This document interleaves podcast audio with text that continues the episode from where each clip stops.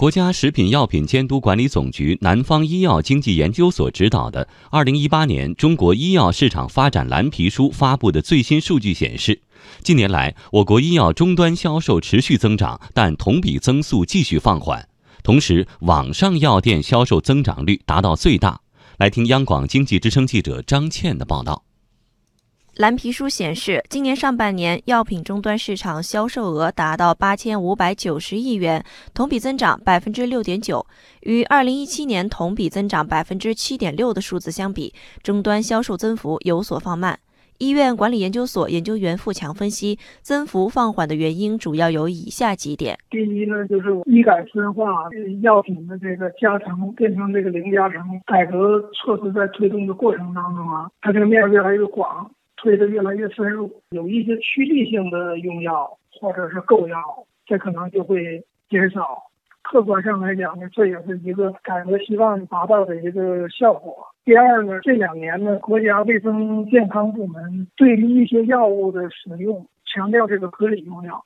合理用药呢，很大一个作用就是说，要求你要对症下药，控制一些这个药物的过度使用。富强还认为，近些年有关药物使用的相关宣传也在不断增多，老百姓在自用药方面的习惯正在慢慢改变，滥用药物的现状有所好转。在保障基本医疗的前提下，药品销售增幅放缓，反而是较为期待的一种改革效果。蓝皮书显示，在我国药品市场各终端中，公立基层医疗终端药品销售额相较公立医院终端及零售药店终端来说，增速最快。其市场份额已由二零一二年的百分之七点四升至二零一七年的百分之九点四。随着公立医院改革的深化和分级诊疗制度的推进，公立基层医疗终端市场份额有望持续走高。在零售药店终端，所有获得互联网药品交易服务许可证的网上药店，在今年上半年药品销售额达到五十亿元，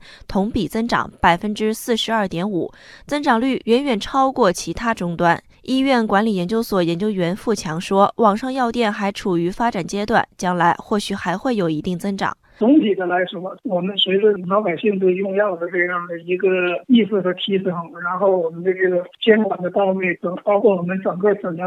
模式的变化，药品的这个网络的销售这个渠道还是处在一个发展阶段，将来可能还会有一定的增长。而中国社科院食品药品产业发展与监管研究中心主任张永健认为，虽然网上药店销售额有增长，我国大方向上也是支持合规网上售药，但大面积展开还有待时日。大的原则呢，呃，方向是。问题不大，但是怎么样把它具体的落实呢？还确实要做很多具体的工作。你比如说，你法规上要求也是所有的药店它都应该有执业药师，但是我们现实当中看到很多的药房它没有药药师，或者说几个药店共用一个药师的执照，药师他要也是个把关的过程，他不一定会把这个药卖给你，啊？如果你